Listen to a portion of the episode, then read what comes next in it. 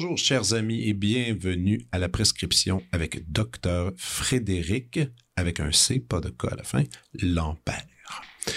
J'espère que vous portez bien. Aujourd'hui, on va aller dans, un univers de musique classique, un univers que je connaissais pas tant. Alors, c'était vraiment intéressant pour moi de, parler avec Marise Legault, clarinettiste, mais cla- clarinettiste d'instruments d'époque. Et ça a amené beaucoup de questionnements et évidemment, je vous invite à écouter la conversation, mais d'aller aussi consulter l'album qu'elle vient tout juste de sortir. Marise Legault est l'une des seules Canadiennes à jouer des clarinettes d'époque et la première diplômée québécoise dans son domaine. Elle est reconnue pour son impressionnante technique qui défie les normes d'interprétation à la clarinette historique, ainsi que pour ses choix audacieux dans le répertoire et pour la flexibilité et l'expressivité de ses interprétations. Ses recherches se concentrent sur le répertoire virtuose à la clarinette au tournant du 19e siècle. Cet intérêt l'a amené à rédiger son mémoire de maîtrise sur le, clarinettiste Joseph Beer et l'a poussé à entamer des études doctorales de musicologie à l'Université McGill. Elle a été invitée à partager ses découvertes en tant que conférencière à l'Université Oxford en 2017.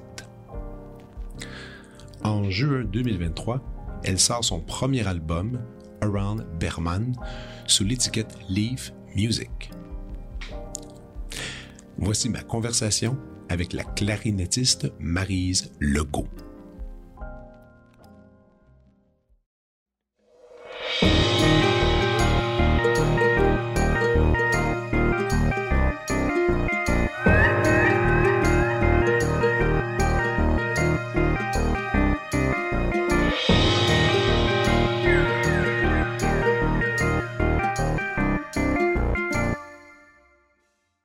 Fait longtemps qu'on s'est pas vu. Ça fait longtemps. Ça fait longtemps qu'on s'est pas vu.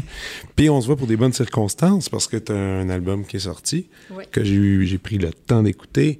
Euh, puis on va puis on va prendre aussi on va prendre le temps un peu de jaser de toute euh, toute cette recherche musicale mais aussi de la personne que tu es parce que c'est quand même c'est quand même intéressant je trouve ton ton parcours musical à travers tout ça. Et euh, mais le lancement s'est bien déroulé, je sais que vous avez eu un petit pépin de de- d'électricité. Ouais, c'est ça. On, on faisait le lancement hier euh, euh, chez Ursa. Donc, c'est. euh, Je connais pas l'endroit, c'est quoi? C'est le, le club de Martha Wainwright. C'est sur le, c'est dans le Myland. C'est comme coin de parc et Saint-Viateur. Donc, il y a beaucoup d'événements pop. C'est comme une petite salle de concert. C'est, OK, c'est petit. c'est, vraiment petit. C'est super intime. Je suis déjà allée voir beaucoup de shows là. Puis je trouvais que l'ambiance était vraiment agréable. Puis, Puis vous avez été capable d'amener un piano forte à cet endroit-là? c'est ça. Ah, OK. C'est ça l'affaire. C'est que, euh, donc, il y avait la panne d'électricité dans le Myland jusqu'à, honnêtement, 15 minutes avant que le que l'événement commence. Donc, j'étais vraiment comme, OK, on va le faire, mais ça va être, ça va être intime, puis ça, on, on va... Je veux dire, la, Gilly, la pianiste, était retournée chez elle chercher un petit euh, haut-parleur Bluetooth juste pour faire jouer l'album, puis que ça soit pas un silence total. Donc, ça s'annonçait un peu triste, mais Ouais. finalement, comme 15 minutes avant que ça commence, le- l'électricité est revenue. J'étais tellement contente. Euh, parce que, c'est ça, Gilly et moi, on ne pouvait pas vraiment jouer. Euh, le forte-piano, c'est quand même un, un big deal, disons. Oui. C'est c'est un, un gros instrument parce que pour ce programme-là, spécifiquement, il faut 6 octaves et demi. Euh, c'est pas un Mais petit forte-piano Si mozartien. tu veux bien, on pourrait... Oui. On pourrait ben, tant qu'à faire, regarde, lançons-nous lançons dans le, le projet d'album. Oui. OK. Parce que je trouvais ça très intéressant. Tu joues de la clarinette, qui est un instrument... Je veux dire, c'est un instrument qu'on on connaît tous un peu. Et quand on entend le... le le, le rapport qui, bon, il y a un passé baroque, quand même, il y a un passé, cet instrument-là a évolué, il a été, il a été transformé, si on peut dire. C'est moins connu, c'est moins populaire, c'est moins proche des gens. Par rapport, contrairement aux cordes, où les cordes, c'est de, ces Ouais. pra- de ces pratiques artistiques normales, parce qu'on a tellement d'orchestres. Les violons du roi ont fait une signature modifiée de tout ça. Bref, c'est popularisé. Mais dans, puis même pour moi, quand j'ai vu ton album sortir, j'ai fait un peu, pas, fait le saut, mais j'ai fait, OK, il y, a, y a toutes sortes de répertoires que je connais pas, que je suis pas au courant. Et, euh, et donc, j'aimerais ça qu'on parle un peu de, de tout ça? Parce que tu as fait de la recherche, Mm-hmm. mais à la base, avant de même jouer de la, de la clarinette, on, on dit-tu de la clarinette ancienne? Tu dois dire ça? Oui, clarinette ancienne. ou- Moi, j'aime mieux clarinette historique parce que ancienne, euh, ça implique souvent que ça fait vraiment longtemps. Ouais. Mais euh, ce que je fais, c'est surtout d'essayer de jouer les instruments euh, que les compositeurs connaissaient à leur époque. Donc, je vais Ok. jouer autant Brahms avec les clarinettes de son époque que je vais essayer de jouer, mettons, Rameau avec des copies de, des clarinettes qui étaient disponibles à l'époque de Rameau. Donc, ça veut pas dire que je fais de la clarinette baroque ou classique ou ancienne, ça peut, ça peut se dire aussi, mais Mhm. j'aime mieux le terme historique parce que c'est un peu plus euh, Mais, large. mais avant de faire des pratiques historiques de cet Mhm. instrument-là, évidemment, il y a toute la. On doit apprendre l'instrument de base Ouais. qu'on va prendre avec justement une clarinette dite moderne. Euh, oui, mais j'imagine qu'il y a plusieurs approches, des, plusieurs personnes qui ont des, des, euh, des backgrounds un peu différents. Euh, moi, c'est ça, j'ai un bac en, en clarinette moderne que j'ai fait à McGill avec Robert Crowley, euh, qui était... euh, Feu, feu Feu Robert. Oui. qui était un clarinette solo à l'OSM à l'époque. Et c'est un peu à cette époque-là que j'ai commencé à m'intéresser aux instruments historiques. Euh, puis éventuellement, j'ai, acheté ma première clarinette. Euh, donc, euh, moi, j'ai étudié à La Haye avec Eric Herprish. Puis euh, lui, il m'a vraiment conseillé de commencer avec un instrument classique à cinq clés. Parce que quand on commence... C'est-à-dire? Donc, la clarinette, si on... Si on... celle de base, celle qu'on peut, celle qu'on peut apprendre, mettons, euh, à l'harmonie au secondaire. là. Ah non, ça, c'est une clarinette moderne. Ça, c'est moderne. Ouais. Puis ça, c'est quand, quand on dit des clés, qu'on met- euh, comment, comment tu peux la définir pour qu'on, comme faire la différence avec les autres?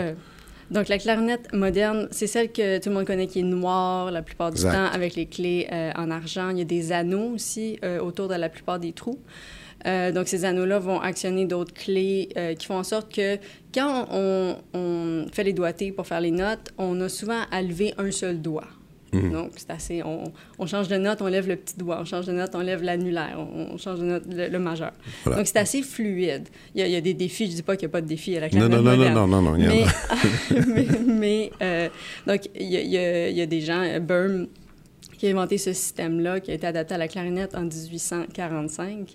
Euh, le, le brevet a été déposé. Et euh, donc, ça fait en sorte que... 1845 a été l'année de cette clarinette dite moderne. Oui, c'est Ah oui. assez tôt. Mais le brevet a été déposé, sauf que ça prend au moins 50 ans avant que ça s'installe dans la pratique. Donc, OK, oui, ça, il y a eu un moment de transition Ouais. assez important à Ouais. cette époque-là. OK, je vois. euh, mais donc, le système lui-même existe depuis longtemps. Je me poser une drôle de question aujourd'hui.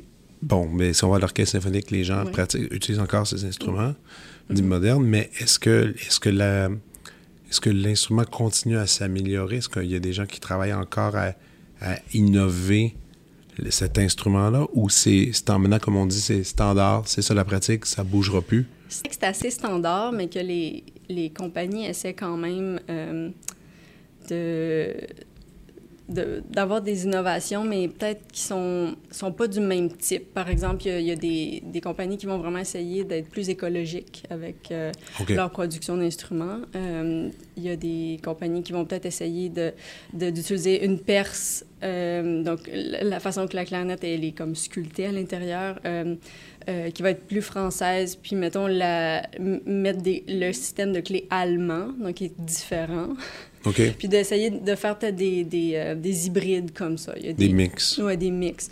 Il y, a, euh, il y a une clé qui a été ajoutée il n'y a pas si longtemps, euh, donc pour, pour être capable de faire une note avec les, les deux mains. Comme avant, c'était seulement le- on avait seulement un choix, donc de- d'une main. Puis là, depuis assez récemment, les clarinettes professionnelles ont très, très souvent l'option de faire cette note-là avec les, les deux mains. OK, c'est intéressant. Ben, ça. Là, on, on- on raffine, on peaufine vraiment dans le mini-détail l'instrument. Mais c'est la même chose pour les cordes. Nous, c'est pour les, les violons, les altos, les violoncelles. Aujourd'hui, c'est plus les types de cordes que tu peux mettre, Ouais. euh, la légèreté, la, la mentonnière qui va être plus légère, détachée. C'est comme là, on patente, on gogosse autour un peu, mais la- le standard est quand même présent. Ouais. là, les fonctionnel. anches, les anches, il y a des Ouais, aussi. synthétiques maintenant. C'est vrai, ouais. Euh, Donc, il y a des gens qui ne jurent que par ça. Euh, les ligatures, tu sais, je veux dire, c'est des, c'est des cossins quand même. Là. C'est ça. C'est pas l'instrument, mais c'est des, des choses qui facilitent ou qui Mais c'est jamais aussi gros que les, innova- les innovations qu'il y a eu dans le passé, Non. disons. Non. OK. Maintenant, j'ai compris ça. Et là, disons, tu es allé, après tes études à McGill, tu es allé en Europe. Ouais. Et là, tu étais obligé d'apprendre un autre instrument. Oui, c'est ça. Donc, c'est de ça que je parlais euh, un peu plus tôt. C'est que la, la première clarinette historique que j'ai achetée, c'est une clarinette à cinq clés. Donc, classique. Donc, on parle de- c'est une copie d'un instrument d'environ 1770. Donc, euh, Une copie. une copie. OK. On joue pas vraiment des originales, des clarinettes originales de, de cette époque-là, parce que, je veux dire, l'humidité fait en sorte que la condensation produite par le, le souffle fait en sorte que le bois, euh, il se conserve pas très bien. Mais cette copie-là, Ouais. elle a été faite, disons, euh, récemment? Ouais.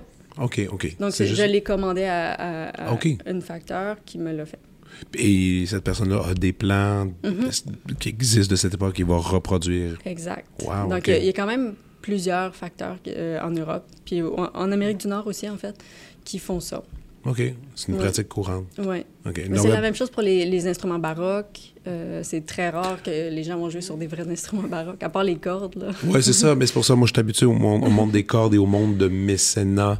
Euh, ces gens qui, ont, qui ont des collections d'instruments puis qui vont te prêter un Stradivarius ou même encore plus. Il y a, y a tout- il y a tout ça qui existe.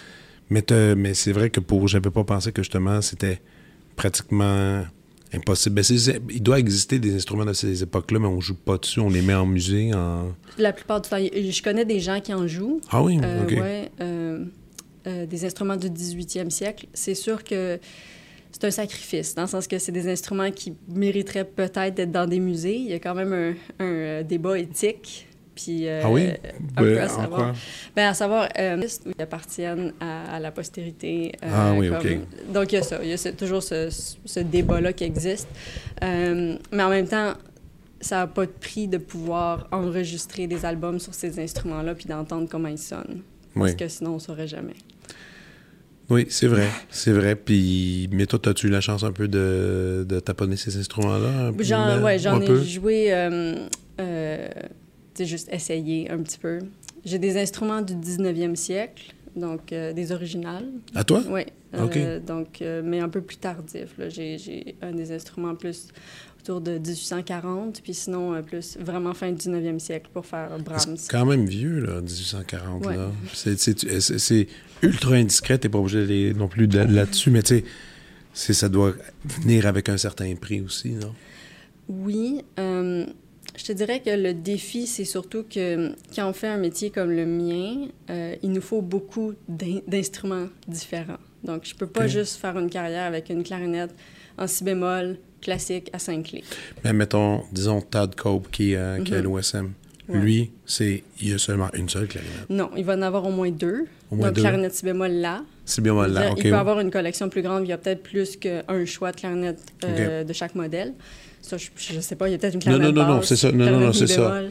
Mais euh, dans le monde moderne, là, le gros, la plupart du temps, les gens ont rarement plus que quatre clarinettes. Donc, si bémol là, mi bémol basse, ça, c'est vraiment comme le, le deluxe. là. Juste expliquer que quand on fait ça, les, on dit si bémol, mi bémol, tout Ouais. ça, c'est juste. Peux-tu expliquer exactement? Oui, Qu'est-ce donc qu'il y en les, les, les clarinettes, ça, ça vient en fait vraiment de l'époque baroque, cette pratique-là, mais euh, euh, les clarinettes sont accordées, euh, c'est des instruments transpositeurs, donc sont accordés un peu différemment que, mettons, euh, la flûte traversière, que quand elle joue un Do, ça sonne comme un Do. Exact. Mais la clarinette, euh, euh, donc la clarinette, euh, mettons en si bémol, euh, donc quand on dit si bémol, c'est ça, le, le, le- excuse-moi, le si bémol, ça va être comme le la. Exactement. Ouais, c'est ça, Je- exactement. Je, je suis comme en train de douter. Donc, on... donc c'est ça. Donc, t'as, t'as une collection de combien, toi? Euh, Wow. OK. Ça prend de la place quand même. ouais.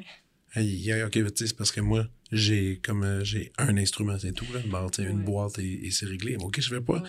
Je, je, je ne savais pas que ça pouvait aller. euh, Il m'en manque, il m'en manque beaucoup. Qu'est-ce qui te manque? Euh, j'ai pas vraiment de clarinette baroque. J'aimerais vraiment beaucoup euh, commencer à jouer euh, des concertos baroques. Sur clarinette baroque, Sur clarinette évidemment. baroque. Oui, clarinette en ré, ça sonne très aigu, c'est assez strident. Mon Dieu. les, les voisins adorent ça. Donc, tu as 20 clarinettes. Mais ça, c'est un. Mais il faut quand même un, un, un budget. Est-ce que tu as de l'aide mécène, de mécène? Des gens? Malheureusement, non. Ça n'existe pas tant, c'est Ben, ça? Euh, je veux dire, j'ai eu de l'aide euh, de mes parents, par exemple, quand j'ai commencé, surtout. Mais euh, la plupart des instruments, c'est vraiment... Il faut s'arranger soi-même. Parce que les, les cordes, je dire, c'est des instruments qui, qui prennent de la valeur. Donc, les, les mécènes, ils vont investir dans ces instruments-là. Puis ça, c'est des, c'est, c'est des avoirs, c'est du, du Ah, c'est capital. logique. C'est logique. ouais. Mais les instruments avant, ils vont pas nécessairement gagner de la valeur. Au contraire, souvent, ils en perdent. Donc, les mécènes sont souvent vraiment moins intéressés, sinon pas du tout, par les Hmm. Instruments avant. Est-ce que tu as des. Ben là, tu t'en as 20, mais tu as déjà eu un des instruments que tu as dû laisser partir, qui, parce que justement, justement, la qualité était moins bonne, ça devenait moins intéressant ou? Euh, oui, j'en ai, j'en ai vendu, euh, surtout des instruments que j'avais un peu l'ambition de restaurer. Puis, Tu as restauré euh, toi-même ou. euh, ou euh, euh, oui, les restaurer moi-même. Mais, euh, Quoi? Ok, finalement, ça, tu, je savais pas que tu faisais ça? Je le fais pas vraiment. J'en ai fait un tout petit peu. J'ai restauré une clarinette mi bémol fin 19e, euh, donc avec l'aide de quelqu'un, par Mhm. contre, là, de, de- de quelqu'un qui est spécialisé là-dedans. À Montréal, on a des bons restaurateurs? C'est pas la meilleure place. C'est pas la mais c'est plus sûrement euh, qu'en Europe. En Europe, il y en a beaucoup plus, ouais. C'est vraiment plus facile de trouver quelqu'un qui est spécialisé dans les vieux instruments. Qu'est-ce que le restaurateur fait dans ce cas-là? Tu sais, moi, je, je connais un peu la restauration des œuvres d'art, je connais la restauration du- des violons, mais je connais pas vraiment là-dessus. C'est comment, comment est-ce qu'on travaille? Je veux dire, des fois, il y a... Oui, il y a les clés. Qu'est-ce qu'on doit retravailler, en fait? Moi, ça, je suis curieux. Donc, mettons, si euh, tu viens euh, d'acquérir un instrument du 19e siècle, par exemple, puis tu veux le jouer. Donc, il va y avoir euh, plusieurs enjeux. Des fois, ça dépend, il a été gardé dans quelles conditions. Des fois, il, y a, il va y avoir des araignées qui vivent dedans, de- carrément. là. À ce point-là? Je veux dire, des fois, il y a des toiles d'araignées. Il faut Ok. vraiment tout nettoyer. Là. Ça, ça peut être, ça peut être vraiment euh, dégueu, là, désolé. Euh, Mais il y a, il y a toujours l'aspect dégueu. je l'aime bien, moi, pour vos instruments parce que nous autres, on fait juste passer un linge avec un peu d'alcool, tout ça, puis bon, la prochaine, au suivant, comme on Ouais. dit, tu sais, puis mais vous autres, quand même, vous, vous jetez de l'air là-dedans, c'est un il y a peu... de la, conden- de la condensation. Il y a de la condensation, c'est un peu- ouais. Tu sais, tu prêtes pas... Tu prêtes pas tes instruments facilement comme ça, là. Non, c'est sûr. Puis il y a des gens qui sont un peu plus euh, frileux à l'idée de passer leurs instruments. Et mettons l'instrument euh, ça, du 19e siècle qu'on veut restaurer, donc il va avoir tout un travail de nettoyage. Donc on va vraiment... Ça, c'est la prom- le premier première travail. étape. Donc, Ouais. le- on nettoie le bois, on nettoie les clés, on, on enlève toutes les clés. Donc, on, vraiment, on la déshabille. Donc, ça, on veut On vraiment- démonte. On, on démonte tout. Donc, les clés, on va les nettoyer euh, individuellement. La plupart du temps aussi, on enlève tout ce qui est lié, des fois dans des solutions vraiment faites pour le métal. Le bois, on le nettoie, puis ensuite, on le fait tremper dans l'huile. Parce qu'il faut vraiment... Oui, parce qu'il faut vraiment huiler les instruments. euh, pour nourrir comme le bois, pour vraiment euh, combler les, les espaces, puis comme ça, ça fait du bien au bois, puis ça l'empêche de... Ah, ça l'empêche pas, mais ça, ça aide pour pas qu'il craque. On, le- on le trempe dans l'huile, puis après on le laisse sécher avec cette huile-là qui, qui, qui, Ouais. Qui, qui, qui, comment je pourrais dire, absorbe ou un peu? Ouais, le bois absorbe l'huile. Ok, ça. ok. Ouais. Mais ça, on le met dans un petit bain, un petit. petit- Vraiment? Ouais, Ok. d'huile. Euh, Wow. Donc, on s'occupe des clés. Euh, ensuite, euh, il va peut-être avoir un travail de. de re- euh, refaire les cheminées, donc tout ce qui est euh, les trous. Donc, des fois, s'il y a, si le bois a bougé, s'il y a quelque chose de, qui n'est qui est pas stable, il va peut-être falloir, falloir comme les. Je pense qu'on appelle ça comme les raser. Il y a comme Ok. c'est un petit rasoir comme rond, puis là, on- la, la cheminée va juste être comme sablée, euh, puis comme refaite un petit peu. Euh, ensuite, il y a tout le travail s'il y a des cracks. Donc, il va falloir euh, combler les cracks ou des fois, il va falloir mettre euh, un fil de carbone ou une pin ou quelque chose qui va faire que la craque va pas ouvrir. Si c'est un instrument qui a une valeur, là, des fois, on- si on parle d'un instrument euh, euh, qui, qui- qui est nul, puisque là, on connaît pas le facteur, puis ça a servi Ouais, genre à l'armée. C'est autre chose, mais si c'est un facteur connu, qu'on sait que c'est un instrument de qualité, ça vaut la peine de mettre du travail. Donc après, on va, on va réassembler le tout, puis on va devoir euh, changer les, les tampons.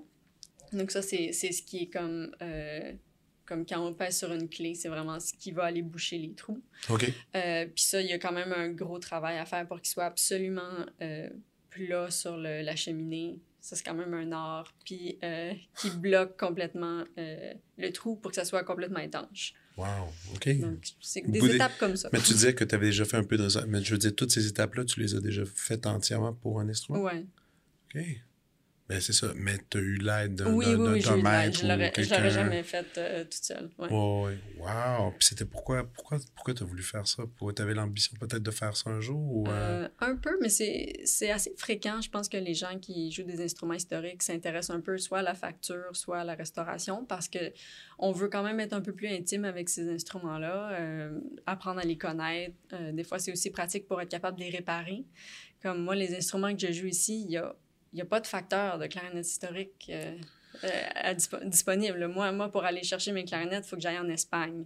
Donc, euh, c'est- comme... Ça fait en sorte que je fais vraiment, quand, vraiment quand tu attention. dis qu'il faut que j'aille en Espagne, c'est en Espagne qu'il y a les meilleurs réparateurs? Non, c'est la personne qui, qui fait mes clarinettes qui habite là. Qui, qui habite là-bas? Ouais. OK, parfait. Mais il y en a d'autres. Il y, en a, il y en a évidemment d'autres. Le restaurateur avec qui j'ai appris était à Paris. Donc, euh, il y a une grosse scène à Paris. Les États-Unis, est-ce qu'ils sont forts là-dessus? Il y a, il y a quelques facteurs, oui. Des facteurs? A- Des, des facteurs d'instruments. Donc, euh, des gens Excuse-moi, c'est comme une appellation Ouais, que j'ai moi. Ouais. C'est comme la facture. OK, la facture. ouais, comme Ok. le- un facteur, un facteur d'instrument. OK, parfait. J'apprends plein, de- j'apprends plein de choses aujourd'hui, moi. J'aime ça. Euh, donc, euh, on, parlait, oui, c'est ça, on parlait des, justement des, des, des réparations des instruments que tu as pour l'Europe. Mhm. Tu arrives là-bas, ton professeur qui prend un autre instrument. Ouais. Ben, en fait, je l'avais acheté avant de partir. Donc, pour faire mon audition et tout, j'avais quand même mon, mon propre instrument. Euh, puis j'ai commencé sur cette clarinette-là euh, à son conseil parce que c'est un instrument donc, qui est très, très, très rudimentaire, mais qui a quand même les clés qui font en sorte qu'on se retrouve un petit peu parce qu'une clarinette baroque, euh, il y a deux clés uniquement. Donc, ça, ça commence à être pas mal euh, Ah ouais. euh, loin là, de ce qu'on connaît. Euh, puis la clarinette à 5 ou 6 clés, elle nous permet de d'apprendre ce qu'on appelle les doigtés fourches. Donc, Ah, vu qu'on n'a pas de clé, donc ce que je mentionnais au début, que le système fait en sorte qu'on a seulement un doigt à lever pour changer de note, ben sur une clarinette qui n'a pas le système, il faut qu'on faut qu'on s'adapte, il faut qu'on qu'on pense d'une certaine façon. Donc, il y a beaucoup de doigtés euh, très inconfortables qui sont comme euh, des doigtés fourches qui ressemblent peut-être un peu plus à la flûte à bec. Donc, on fait des demi-trous, euh, on, on compense, mettons, le pitch d'une note en rajoutant des doigts ou vers, on en enlève. Donc, il y a vraiment une grosse flexibilité à, à, à développer. Puis donc, commencer sur un instrument classique qui a moins de clés, ça, ça fait en sorte que on commence un peu raide, là, mais on commence avec euh, le, bon, euh, le bon entraînement pour comme, aller plus loin. Puis ton professeur était un spécialiste, Ouais, ouais. justement, de, de ça. C'est la raison pour laquelle tu es allé là-bas. Oui, je ne voulais pas étudier avec personne d'autre. Puis tu es allé combien de temps? Euh, trois ans. OK, trois ans. Mhm. Après ces trois années, euh, tu es revenu ici. Ouais. Tu es revenu ici et là, tu as voulu faire un doctorat. Ben non, tu as fait, d'autres choses. avant. Ben, j'ai attendu un an au moins avant de commencer mon doctorat. OK. Euh, mais euh, oui, je suis revenue ici. euh, puis je suis je suis chanceuse parce que c'est ça, ici à Montréal, il y a une super forte pianiste que je connaissais depuis euh, longtemps, donc euh, Gilly Loftus, avec Oui. qui euh, j'ai enregistré l'album. Donc on a recommencé un peu à travailler ensemble. Forte pianiste, mais pianiste aussi, quand même. euh, Oui, oui, c'est vraiment. C'est quelqu'un qui. C'est ça, capable de faire pas mal, pour beaucoup, beaucoup de choses. J'ai un, j'ai un ami avec qui. euh, je pense qu'il était supposé travailler un album Brahms, David Egert. Je sais pas si tu Oui, connais. on, ça- on va jouer ensemble. Ah, mon Dieu, moi. Excellent. Mais la, On- la programmation n'est pas sortie encore. Ah, on pourra en reparler. C'est quelqu'un que j'aime énormément. Un super musicien. Et, euh, et c'est par, c'est par lui que, que, j'ai, que je Mhm. l'ai rencontré. Puis, ben, pas rencontré, moi, je l'ai entendu plutôt, devrais-je dire. Ok. Puis, super, euh, ben, c'est, t'as, t'as une super coéquipière. Vraiment Ouais, ouais, chanceuse je de pouvoir- Puis, comme très, tu très, et, euh, et donc, c'est ça. Donc, tu es revenu ici, puis tu as commencé à travailler tes projets, tes propres projets, pour finalement décider de faire un doctorat. Euh, un doctorat avec quand même une sérieuse recherche, ce que je pourrais dire ainsi, parce que je regardais un peu euh, les, les- les- le sujet, puis tout ça, parce que moi, j'ai fait moi aussi mon doctorat à McGill. Enfin, moi, j'ai toujours un grand respect pour les gens qui font leur doctorat à McGill, parce que je sais tout ce que ça implique. Les examens. Les examens, examens intenses, que j'ai dit souvent à ce micro que je referais plus jamais ça dans ma vie. Parce que C'est vraiment rough. Je les ai faites en décembre. Un mois avant d'enregistrer l'album. Je Pour sais vrai? pas comment j'ai survécu. ouais. My Puis là, euh, il reste. Euh, t'as, t'as les examens, il reste quoi? Euh, ma dissertation. Il reste la dissertation à livrer euh, ben, avec un, le- un, lec- un lecture euh, récital. Non, moi, je fais un PhD en Tu fais le musicologie. PhD en plus. Ah, OK. Puis en plus, tu as fait un album. OK, c'est Ouais. encore plus, c'est encore plus. Pour les, euh, donc, mais, mais en plus, tu joues. Parce que ça, c'est quelque chose d'important à, à quand même à souligner parce que souvent les gens qui sont en PhD, PhD, Mhm. euh, ne, ne jouent pas beaucoup. Non. Ils, sont, ils passent leur temps dans la bibliothèque à, lire et tout ça. Toi, tu as quand même réussi à combiner les deux. Je sais d'ailleurs pas comment tu as fait. Je sais pas. Mais je travaille fort. ça, tu es très organisé et, euh, et passionné. Ou euh, tu réussis, je sais pas, à, à faire. Non, mais tu es vraiment, je pense, la première personne que je rencontre qui réussit encore à faire, à faire les deux. Ok. Mais j'ai pas encore euh, écrit ma dissertation. On va voir euh, quand ça va être écrit. Mais ça, c'est le bout qui dure le moins longtemps, la dissertation, étrangement. Oh. Dépendamment, là, dépendamment. Dé- non, mais dépendamment. Mais ouais. Je veux dire, dans le sens que là, tu peux prendre le temps d'écrire. Exact, ouais, ouais. Contrairement au délai des examens Ah non, qui sont. ça, c'est épouvantable. C'est épouvantable, exactement. Mais euh, donc, tu as décidé de faire un projet, un disque avec Leaf Music. C'est la même compagnie pour laquelle j'ai fait mon, mon album qui sort, moi, le 23 juin. Bravo. Et euh, oui, super compagnie, n'est-ce pas? Avec qui on a, on a travaillé avec les mêmes personnes. Toi, tu as travaillé avec Jérémy. Ouais. Et, euh, et j'aimerais ça que tu m'expliques comment tu es arrivé avec ce répertoire-là. Pourquoi ce choix de répertoire? Combien de temps que, ça, que tout ça a pris pour euh, met- mettre en place? Mhm. Donc, je t'écoute.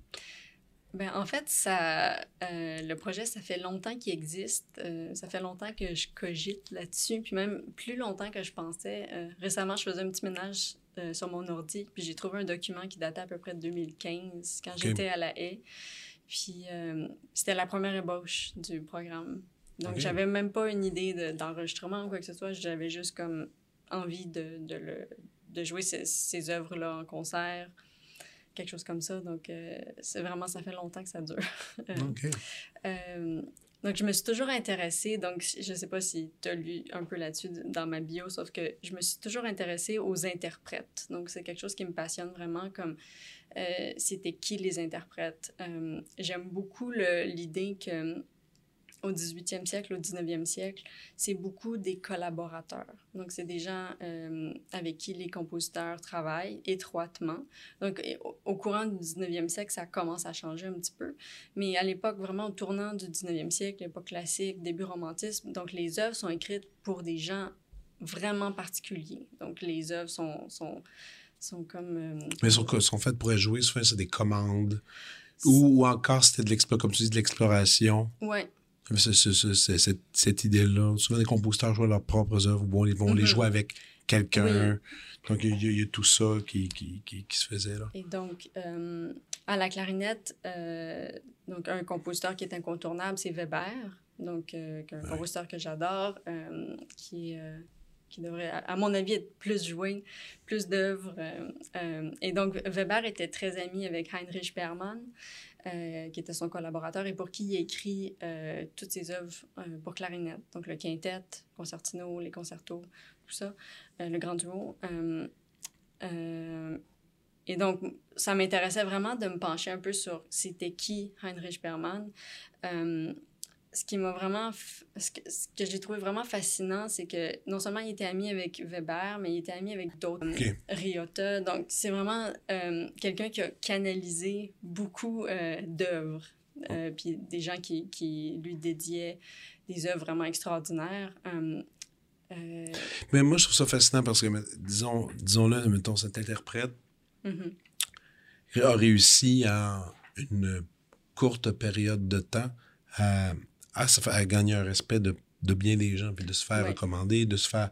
Que, que- et tu sais, on, on, on l'oublie dans notre luxe de, de, de vie dans lequel, euh, justement, avec nos, avec nos téléphones, on, peut- on- j'ai accès à tous les catalogues. Ben, j'ai accès à ton disque. On a accès à tous Mhm. les enregistrements. À l'époque, il n'y avait pas les enregistrements. Il fallait se déplacer, aller voir les concerts des compositeurs-là, aller voir les autres compositeurs, Mhm. leurs œuvres, tout ça. Puis, et c'était quelque part, c'est bien parce que les salles devaient être pleines et, et devaient donner le goût à d'autres compositeurs de travailler avec ces gens-là. C'était des gens, c'était des performeurs qui étaient très actifs, Mhm. très Ouais. présents, tu sais. Ouais. Moi, c'est ça que je trouve qui est fascinant, de, justement, parce que pour un paquet de monde qui ont, qui ont participé à des créations, là, que, moi, dans mon cas, parce qu'avec Molinari, souvent, c'est des œuvres qui sont écrites pour le Kronos Quartet. Mhm. Écoute, c'est hallucinant, la, la quantité d'œuvres qu'ils ont, là, puis Ouais, qui- à laquelle Qui ils ont ont généré. qui ont généré, à laquelle ils ont participé. Tu sais, des fois, je, juste euh, George Crumb, son, son quatuor euh, Black Angel. Mm-hmm. C'est quand même c'est comme une œuvre majeure du 20e siècle, écrit pour eux. C'est c'est toujours, toujours fascinant, mais bref, lui, il devait justement générer. Ben, un, il était jugé comme étant un virtuose Ah, à l'époque. Il était vraiment très, très connu. Euh, quand il faisait des tournées en Europe, euh, par exemple, on a des, des, euh, des euh, témoignages comme dans la Gazette de France, des choses comme ça, qui, qui sont qui, qui l'encensent, que c'est vraiment euh, Ah, c'est- wow. c'est le- un, des, un des plus grands clarinettistes. Euh, puis ce qui est vraiment fascinant, c'est que son jeu a probablement influencé euh, le jeu en France. Euh, puis donc, les professeurs de clarinette au conservatoire, ils admiraient tellement Berman qu'ils ils ont comme commencé un peu à changer leur technique. OK. Donc, C'est sous-entendu, je présume, ou c'est des études qui ont été écrites ben, sur le c'est des sujet? gens qui ont carrément écrit dans leur méthode Ok, ok. que suite à avoir entendu euh, Ça leur a donné l'idée de modifier tel truc. Oui, ou- comme OK. Berman, il était vraiment connu pour euh, ses contrastes et comme il était capable de jouer extrêmement doux. Puis c'est quelque chose, je pense, qui n'était pas euh, nécessairement valorisé au 18e siècle en France. Donc, Il n'est pas encore aujourd'hui à mon goût, mais ça, c'est un autre Un sujet. autre sujet. Et là, là. Non, mais c'est pas- en tout cas. on- En tout cas, ben, c'est- tu vois, ça, ça date d'il y a longtemps. Ouais, ouais, ouais, ouais. Berman, il a, il a- il a inspiré les profs au conservatoire à changer ça. OK. Ou d'essayer, en tout cas.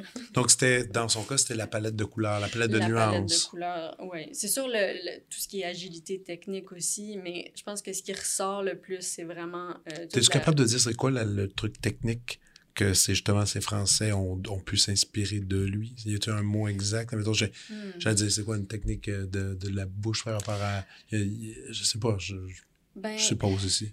il y a, il y a des choses quand même très techniques dont je pourrais parler, comme... Que là, ça serait un peu, euh, Ben, ouais, un peu loin, là. Il y a des théories euh, qui, qui disent vraiment qu'en Allemagne, en Autriche, dans les pays plus euh, germanophones, euh, donc je sais pas si tu vois dans ta tête un bec de clarinette. Oui. Donc il y a une anche simple Oui. qui est sur le bec, sur une corde. Ah oui. Euh, moi, c'est ça que j'utilise. Là, ça. Puis, euh, donc, cette hanche-là, sur les, cla- les clarinettes aujourd'hui, la plupart des gens, puis donc en Allemagne, Autriche, à l'époque, elle est contre la lèvre d'en bas. OK. En France, elle est contre la lèvre d'en haut. OK. Donc, ça change vraiment la donne, ça change vraiment Puis euh, même la le langue, son. la langue par rapport à ça, par rapport à la bouche, euh, puis donc la, technique, un peu plus comme un hautbois, qu'on va avoir les, les deux lèvres euh, autour de- du bec. Versus clarinette allemand, allemande, on va plus euh, mettre le bec contre les dents d'en haut, puis recouvrir la, la lèvre du bas. OK. Donc c'est vraiment ce genre d'embouchure-là qui, qui change, puis ça se peut que ça soit ça euh, qui a été modifié vraiment au début du 19e siècle, suite, à, suite au concert de Berman. Wow. Parce que ça permet ces contrastes-là. OK. OK. ouais, non, mais tu vois, mais c'est quand même, euh, c'est quand même pas mineur comme détail, Non, c'est pas mineur. Ouais. C'est quand même, euh, c'est quand même un gros truc. Puis, quand tu es arrivé à, l'idée, justement, Ouais. d'aller avec ce compositeur, euh, pardon, cet interprète, justement, que tu as tout le temps toujours aimé les interprètes, qu'est-ce qu'ils faisaient, que- comment, Mhm. comment ils maniaient, euh, te répertorier, bref, ce répertoire qui avait été écrit Mhm. pour lui. Oui, c'est ça. Euh, puis honnêtement, il, il pourrait avoir un Around Ouais. Bearman 2, Around C'est ça, j'allais dire, il pourrait 3, avoir volume je veux dire, 2, 3, ouais, ouais, 4, là. Vraiment facilement. Puis si un jour, là, il y a un orchestre qui veut jouer avec moi, on pourrait faire les concertos de Weber, j'aurais aucun problème avec ça. Wow, Mais- OK. C'est-tu un peu ton idée en ce moment de devenir une, euh, une spécialiste de cet interprète-là? De la période, je dirais peut-être. C'est ce que j'aime le plus faire, mais euh, je suis pas, euh, je veux pas me restreindre à un interprète. Je le trouve inspirant parce que les œuvres qui ont été écrites pour lui sont, sont exceptionnelles. Je veux dire, le, le quintet de Weber, j'imagine que tu as déjà joué ça. C'est, Oui. c'est quelque chose. C'est une belle pièce. C'est une méchante belle pièce. Puis tout, tout, Ouais. tout cla- clarinettiste euh, qui se fait proposer de le faire est toujours très, très heureux. Ouais. C'est toujours une, Un peu stressant, mais. euh, Un peu, ouais, ouais, ouais, ouais, il y a-. Il y beaucoup de, ouais, c'est ça, il y a beaucoup de choses à, à rentrer.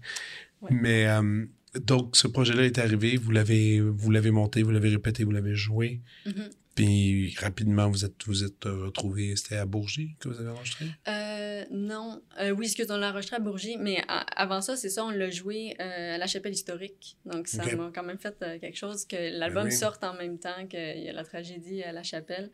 Donc c'était la première fois qu'on le, qu'on le faisait. Puis ensuite, on l'a aussi fait. On a fait euh, comme une partie du récital euh, au Festival Bac. Festival euh, Bac, OK. Couple d'années maintenant. Puis c'est ça, là, j'ai, on l'a enregistré à la salle Bourgier parce que la salle Bourgier, non seulement il y a l'acoustique, mais ils ont le forte-piano dont on a besoin. C'est ça, Donc, voilà. voilà. Ah. On n'avait comme pas tant de choix.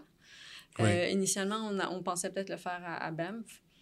Mais Ah euh, ça aurait été un bon endroit quand Ils même. ont aussi un forte-piano exceptionnel. puis- Expliquons, expliquons c'est quoi un forte-piano, si tu veux Un bien. forte-piano, ben, dans le fond, le piano, comme on le connaît aujourd'hui, il y, a des, il y a des ancêtres. Il y a des, donc, un piano. hein, euh, euh, le clavecin, c'est pas vraiment l'ancêtre du piano parce que la mécanique est un peu différente. Ouais. Euh, donc, le, le clavecin, donc, c'est le terme qu'on emploie pour décrire des pianos, dans le fond, qui viennent avant un peu le modèle Steinway qu'on connaît. Il y, a- il y a des différences. Dans la facture, donc euh, les, la façon que les cordes sont organisées à l'intérieur. Donc, dans un piano moderne, les cordes sont croisées. Piano. Euh, euh, Fortepiano. euh, fortepiano, les cordes vont être droites la plupart du temps. Euh, la, la taille va être un peu différente. Des fois, le, le nombre d'octaves va être. euh, Va varier. Va varier. Puis même les fortepianos, comme tu dis, chaque instrument est un peu différent, dépendamment de qui, qui l'a fabriqué à l'époque. Oui, c'est ça. Puis quelle période? Je veux dire, c'est... c'est, euh, les instruments, la facture d'instruments à cette époque-là, c'était un peu comme les ordinateurs aujourd'hui. Je veux Ah, c'est une bonne des- comparaison, Il y a des ça. updates tout le temps. Ouais. Puis donc, c'est un peu difficile de dire comme, ben, cet instrument-là est le bon pour faire tout ce répertoire-là. Je veux dire, ça dépend. Peut-être que tel interprète a joué avec tel modèle, peut-être que tel interprète a joué avec tel modèle, peut-être que cet interprète-là jouait avec un vieux modèle et un autre jouait avec un modèle récent. Ça dépend. Donc, euh, Ouais, il y a vraiment ça. une grande variété. Euh, mais, mais il y a quand même des contraintes qu'on doit respecter pour juste être capable de jouer les œuvres. Comme dans le cas euh, de notre projet, c'est un projet avec des œuvres du début du 19e siècle. Donc, ça nous prend, euh, juste comme Gilly, ce qu'elle doit jouer, demande 6 octaves et demi. Donc, on pourrait pas aller avec un petit piano Plus mozartien. petit, non, non, c'est ça. Ça marcherait juste pas. On n'a pas non seulement le- l'amplitude sonore, parce que ça nous prend quand même un peu plus de, sais, de, oui. matière, mais aussi juste en termes de, de notes. On n'a pas toutes les notes. Donc, on ne peut pas jouer la pièce. c'est ça. Donc, euh, ouais, on est un peu restreint. Mais là, ça fonctionnait avec ce forte-piano-là. Ouais, Tout était exactement ce tout était couvert. Ouais. excellent. Est-ce qu'il y a d'autres euh, interprètes aussi autant connus que celui que tu as travaillé? Euh, Berman? Oui. Est-ce qu'il y en a d'autres? Ben, il y a euh, un peu l'équivalent euh, qui est son rival, c'était Simon Helmstedt. Ah, il y avait un rival, OK. Oui, qui OK, était celui pour qui les concertos de Spohr ont été écrits. OK. Qui sont aussi des, Des des œuvres euh, exceptionnelles. Euh, donc, il était aussi un très, très grand euh, clarinettiste à la même époque. Et qu'il y a eu un genre de, de même succès, mais qu'il y a eu aussi encore plein de compositeurs qui ont écrit pour lui. Oui. euh, Plus obscur? Plus obscur, c'est sûr, Spohr, c'est vraiment son... C'est le son- gros hit. Ouais, c'est le gros hit. Puis, euh, ça, il est chanceux. OK. Et dans ta recherche à Mhm. l'université en ce moment, est-ce que, est-ce que on peut parler de ta thèse un peu? On peut, ouais. Fais-nous le pitch. OK. Donc, euh, comme je disais, je suis en musicologie. Donc, euh, c'est ça. C'est pas nécessairement sur la clarinette ni sur la performance. Mais d'ailleurs, attends, d'aller plus loin que là-dessus, tu vas devenir musicologue bientôt. Ouais. C'est quoi? Qu'est-ce que. OK, je vais aller avec la question la plus cruciale. Qu'est-ce que tu veux faire avec la musique? Ben, je veux être, je veux être interprète, c'est sûr. Euh, OK. Mais, euh, Mais pour aller faire des immenses études comme ça, il y a quand même un plan qui se dessine. Ben, un plan, je sais pas. Je pense que ce que je voulais, c'est d'être irréprochable, puis de vraiment euh, d'être capable de, de me démarquer autant en recherche qu'en interprétation. Euh, en musique ancienne, c'est une qui va être dans la recherche, donc c'est quand même utile. C'est pas juste comme un, euh, un caprice. Je pense que c'était aussi un défi personnel. J'avais envie de faire le, le Ouais. diplôme le plus dur que je pouvais. Euh, ouais, j'étais un peu de même. Mais tu veux enseigner, tu veux... Euh, L'enseignement en musicologie, peut-être. C'est pas nécessairement ce qui me parle le plus, mais j'aimerais beaucoup ça écrire. Donc, euh, Écrire. ouais, Faire de la recherche. Faire de la recherche, mais un peu plus de façon euh, individuelle, personnelle. Euh, je suis vraiment pas contre euh, enseigner. Mais ce que je remarque aussi, c'est que dans le milieu euh, universitaire, souvent, il y a de plus en plus de. euh, mon Dieu, je perds mes mots. Les, les institutions recherchent de plus en plus des candidats qui ont plusieurs aptitudes Oui, puis vrai. qui ont des aptitudes euh, en recherche, en interprétation, qui sont capables de, de faire de la musique, de la nouvelle musique, qui sont capables de, de faire de la musique ancienne. Ils sont capables de tout faire, là. Ben, un peu, peu. puis je pense que c'est vraiment primordial d'avoir une spécialité. Puis Je pense que la mienne, elle est définie, mais que d'avoir un background aussi en recherche, puis d'être capable de- de- d'arriver à une entrevue et dire, ben voici ma dissertation de 350 pages sur mon sujet, c'est pas mauvais non plus. Non. En effet. Mais... Je sais pas si ça répond à ta question. Oui, non, quand même, tout le monde a son motif. Moi, j'ai fait mon doctorat, mais je sais encore pas pourquoi. C'était pas clair. là, Non, ça l'est toujours pas? Non, ben oui, un peu. C'est comme... euh, je voulais... J'étais un peu... Je voulais juste rester à l'université un peu plus longtemps. OK. Puis j'avais, j'avais un quatuor à cordes qui Mhm. était en résidence comme Ah, à, à l'université. Bon, je voulais pas les quitter. puis Je voulais continuer à faire des concerts. Bon, j'ai fait un doctorat pour passer le temps un peu. OK. Mais là, C'est une raison. c'est une raison comme une autre. Ouais. Mais, euh, mais non, j'ai quand même eu du bon temps. Il y a eu des moments plus difficiles, Mhm. comme tu sais. Mais c'est ça. C'est un peu... euh, C'est un peu euh, sur... En tout cas, bref, ta recherche. Ouais, donc euh, je m'intéresse au 19e siècle. euh, puis ce que je fais, c'est que j'étudie un peu le lien entre euh, l'influence, en fait, de, des courants philosophiques au début du 19e siècle sur la performance soliste en Allemagne. Donc, c'est vraiment comme euh, la transition euh, après les Lumières vers l'idéalisme. Puis donc, de, de quelle façon euh, euh, l'idéalisme en Allemagne a influencé vraiment le, le rôle, le statut, euh, le symbolisme, le sym... j'invente des mots, je pense. Euh, le, le symbole du, du soliste. OK. Mais là, toi, tu parles allemand. Tu lis l'allemand. Un petit peu. Un petit peu? un petit peu. J'aurais pensé plus que ça après, après ces années en Europe. Et, Ben, j'étais aux Pays-Bas, donc Ouais, le néerlandais, ouais. c'est pas facile. Non, mais je dis ça aussi pour la recherche, parce que Ouais. sûrement, tu dois avoir des...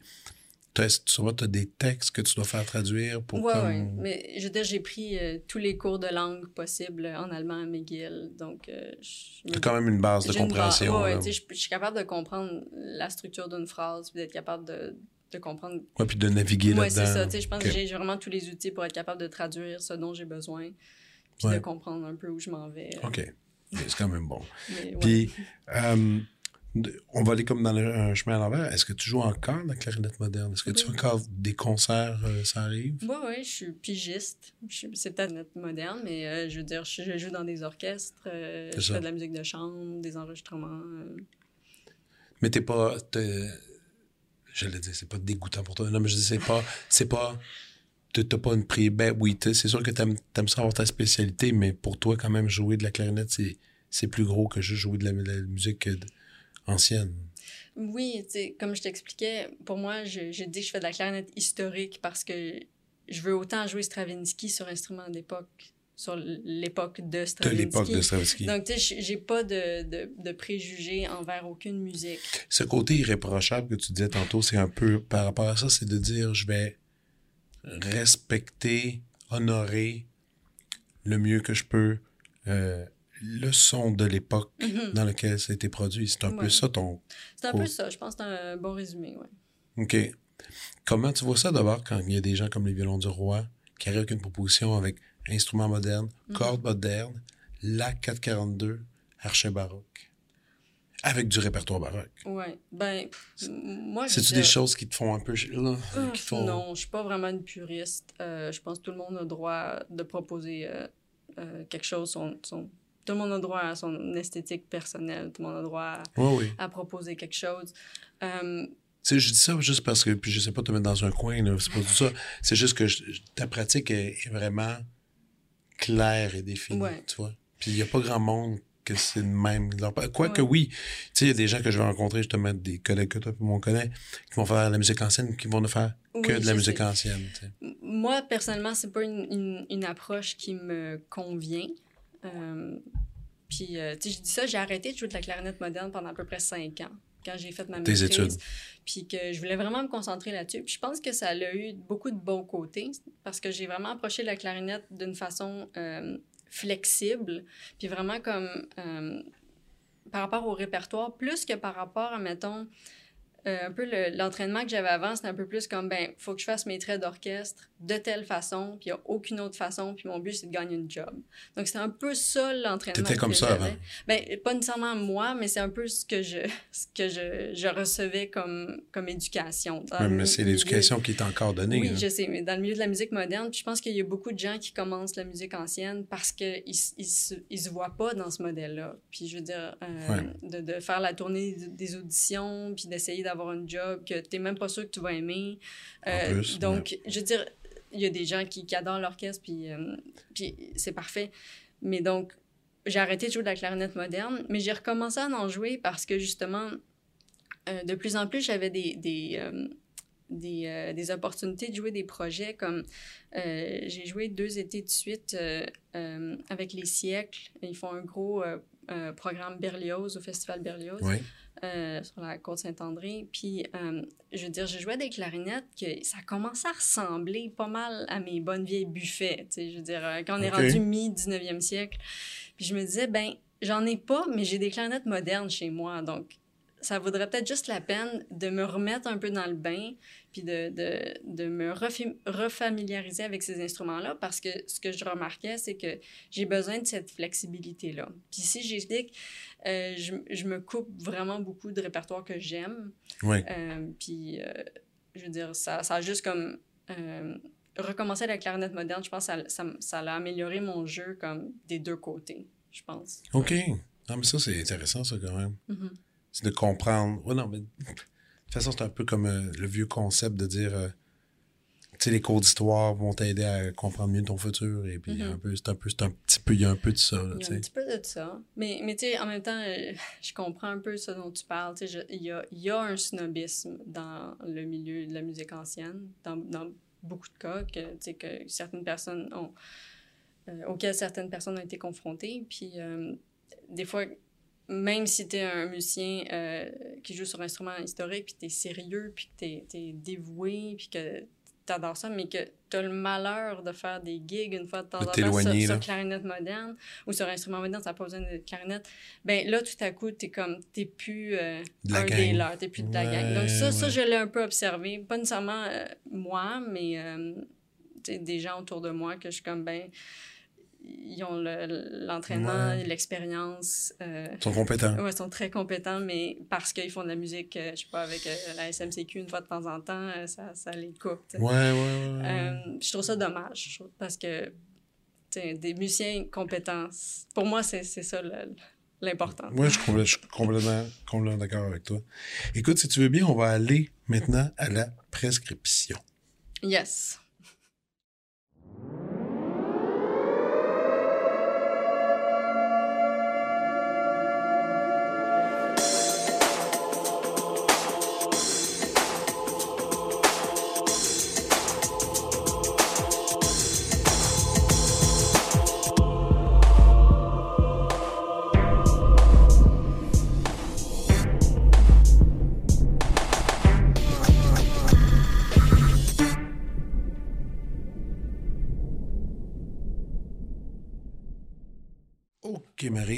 Je t'écoute. Donc, euh, c'était pas facile, honnêtement. Parce Comme exercice, pour vrai? Oui, j'aime beaucoup de choses. ah, mais, euh, tu sais, je dis souvent, je devrais, changer ma façon de, le mentionner. Je suis toujours à trois ou quatre. minimum trois, je devrais dire maximum 20. Parce ah, que, si t'en as, si en as plein, que, parce que c'est toujours cette idée-là de. Je voudrais. Je voudrais. Moi, je, je devrais dire ça aux invités, en fait. De toujours penser à quelque chose que tu souhaiterais que tout le monde voit. Mm-hmm. C'est comme drôle à dire, là, mm. mais tu sais, moi, des fois, il y a des choses qu'il y a un livre que je lis, puis je dis, ah, faut que tout le monde ait ça. Tel show, il faut que tout le monde le voit. là, ça me, Ça Mhm. m'habite, c'est c'est dans ma tête. C'est un peu ça euh, Ouais. l'idée. Mais en même temps, c'est pas obligé d'être ça. Ça peut être des œuvres marquantes qui, sais, qui ont été importantes pour toi. Moi, je suis, je suis ouvert à tout ça.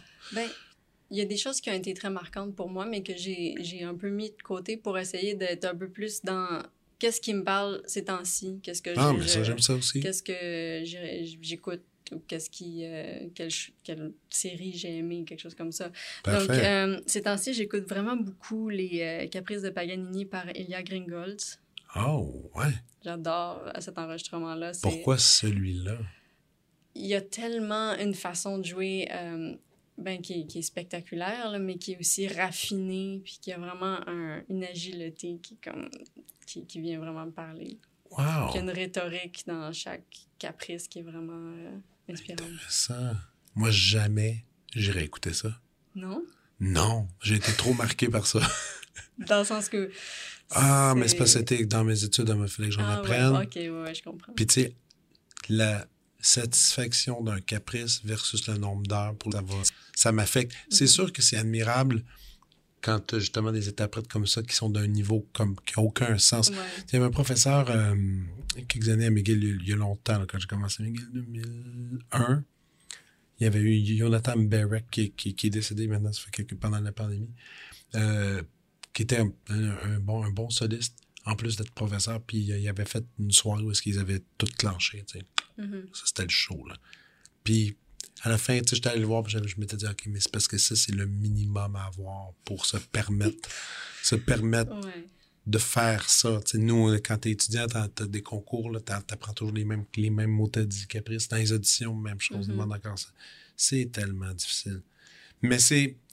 Puis je pense que moi, je trouve... Moi, je, moi, je suis marqué au fer avec ça. Je suis marqué au fer. C'est comme j'entends juste... je- je- J'entends juste la- les heures... Je pense juste aux heures de pratique. Mhm. Mais je pense que de l'extérieur, c'est quand même le fun à Ben, entendre. c'est le fun, puis je pense que, tu sais, oui, c'est des exercices assez pédagogiques, on s'entend, mais euh, quand un interprète est capable d'amener ces pièces-là à un niveau comme de performance, Ouais. que ça devient un- que ça devient transcendant. ça devient transcendant. Pour moi, je, je veux dire, j'admire ça énormément. Mhm. Puis tu sais, c'est comme à la clarinette, il y a peut-être beaucoup de gens qui vont jamais écouter des concertos de Stamitz parce qu'ils sont comme, ben voyons, je les ai tous joués quand j'étais jeune, quand j'étais ado quelque chose. Mais qu'un interprète soit capable de les amener sur une scène, Ouais, de chose. Faire une performance avec ces concertos-là. Avec la, avec la clarinette, y en a-tu un truc un peu comme ça, la Paganini? Un espèce de truc virtuose qui n'a pas de bon sens. Ben, les concertos de sport, C'est pas mal ça, C'est hein? pas mal ça. OK, Ouais, c'est là que ça se des passe. gros défis. Puis surtout, je veux dire, clarinette moderne, c'est tough. N'importe qui va dire que c'est tough. Mais quand on joue sur clarinette historique, ces œuvres-là, il y a des choses qui ont juste aucun sens. Puis il faut comme trouver une façon de camoufler le fait que ça n'a pas de sens. OK, vraiment, Ouais. ça va jusque-là. là. OK. Ouais. OK, cool, cool, cool. Mais c'est c'est cool. J'aime Première su- lire, ouais. Première suggestion, oui. Euh, mon autre suggestion, euh, c'est euh, l'album euh, Volume Massimo par Alessandro Cortini.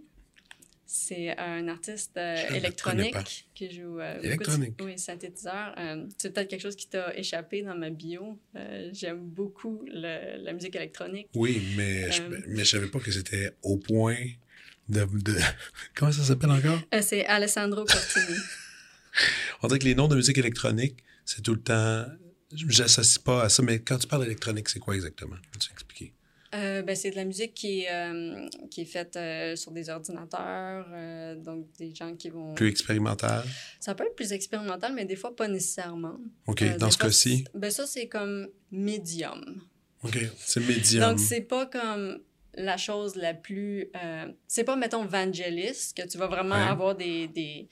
c'est de la musique que tu as des mélodies, tu as des harmonies épiques. Puis c'est pas non plus, tu sais, de la musique euh, concrète ou quelque chose qui Exact. est comme un petit ouais. peu plus euh, aride là, pour euh, le commun des mortels. C'est quelque chose qui s'écoute bien. Moi, je l'écoute comme tout le temps en background. Je trouve ça vraiment agréable. Euh, il y a de l'harmonie, mais c'est pas prédominant. C'est ça. C'est beaucoup des textures, des choses comme ça. Euh, Cortini, c'est euh, un membre de Nine Inch Nails. C'est assez euh, drôle, mais il y a cette, il y a cette carrière en, en musique électronique, puis qui est synthétiseur euh, modulaire, mais aussi des trucs plus classiques avec les, les, les claviers.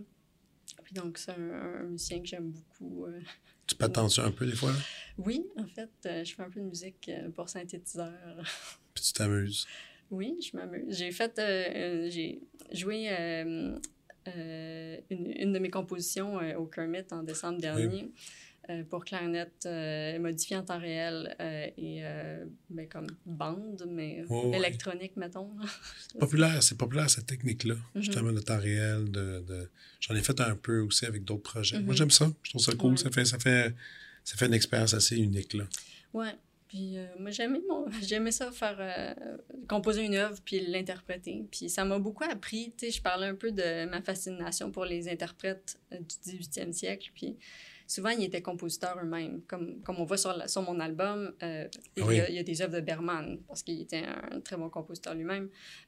Et je trouve ça vraiment intéressant de me mettre dans le bain, dans, dans la même mentalité, de moi-même composer pour, pour moi puis ou d'être collaboratrice dans des projets où quelqu'un va composer pour moi. Donc, c'est un peu Ouais. la même attitude que j'essaie de reproduire qu'il y avait au 18e siècle. Puis j'ai appris beaucoup de choses que des fois, euh, j'écris des choses qui, qui font en sorte qu'il faut que je pratique beaucoup. Ouais, ouais, Puis là, ouais. tu, tu dis, tu- est-ce que tu veux Ça sacrifier... valait-tu la peine d'aller là? là? Ouais, mais en même temps, tu veux pas sacrifier ton idée, mais que techniquement, euh, tu peux pas juste le faire en lecture. Donc, c'est. Ouais, c'est Ça peut être compliqué. un défi. Ça, moi, ça m'a appris des, des petites choses. Ah, T'es bonne parce que moi, je suis incapable d'écrire. Je peux pas écrire. Je, je, je- a que l'idée m'angoisse. là, juste- Ça, juste puis les penser. caprices. Ah ouais, ouais, non, non, non, non, c'est ça. Mais j'aime les affaires compliquées aussi. J'aime les affaires compliquées, mais tu sais, me, me pencher sur... ben, euh, indéniablement, tu as des bonnes connaissances harmoniques. Ça va. Tu joues un peu de piano. Ben, j'en ai joué, mais je Ouais, je suis pas ça. pianiste. T'es pas pianiste. Moi, moi j'ai pas assez, j'ai pas, j'ai pas assez les, les, les chops de base pour me lancer là-dedans. Mm. Je préfère euh, laisser ça aux autres, comme on dit. Pas de problème. Good. Puis euh, ma troisième suggestion, Oui. on va voir si je te surprends encore. OK. Euh, c'est la série Dead Ringers. C'est la nouvelle adaptation De, euh, de David, Cronenberg. Ouais. Oui, oui. Euh, Que je n'ai pas encore vu. Présentée sur quoi encore? sur? Amazon. C'est sur Amazon, mais je l'ai vu passer. J'avais des doutes OK. Parce que j'avais bien aimé le film. Ouais. Puis je me disais, moi aussi. Ben, c'est très différent. Je veux dire, ça, ça, ça- c'est vraiment, ça s'inspire du monde de Cronenberg. Mais il y a comme une, euh, une twist un peu féministe avec En plus. à tout, tout comme le, le body horror de, de Cronenberg. Puis je trouve que c'est, ça a été bien fait. Puis moi, ça m'a, ça m'a quand même c'est terminé, tous les épisodes Ouais, sont tout, tout est là. On peut le binger. euh, le binge on tant qu'on binger veut. Tant qu'on veut. Euh, par contre, c'est sûr, c'est, je veux dire, c'est, euh, c'est quand même graphique. Là, tu sais, je, oui. soyez avertis.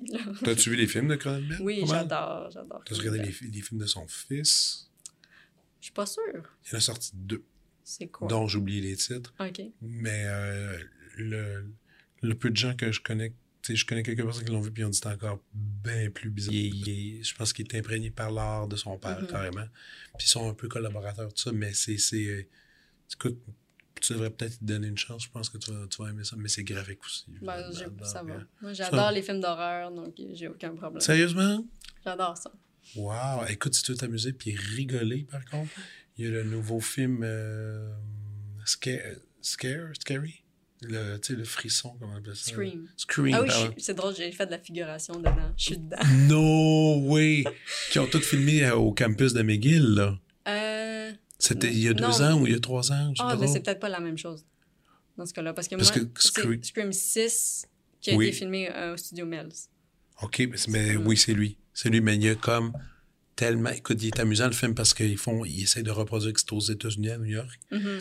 Puis tu peux voir... ah, C'est rien que des scènes sur le campus de McGill. C'est juste le campus. Tu reconnais... Puis là, tu reconnais vraiment les quartiers, puis tout ça. Puis Ah. c'est- c'est quand même... C'est quand même pas... T'avais fait la figuration Oui. pour ça? Non, oui. Puis euh, c'était c'était quoi la scène? Je suis dans la scène, euh, euh, c'est dans le métro. Oui.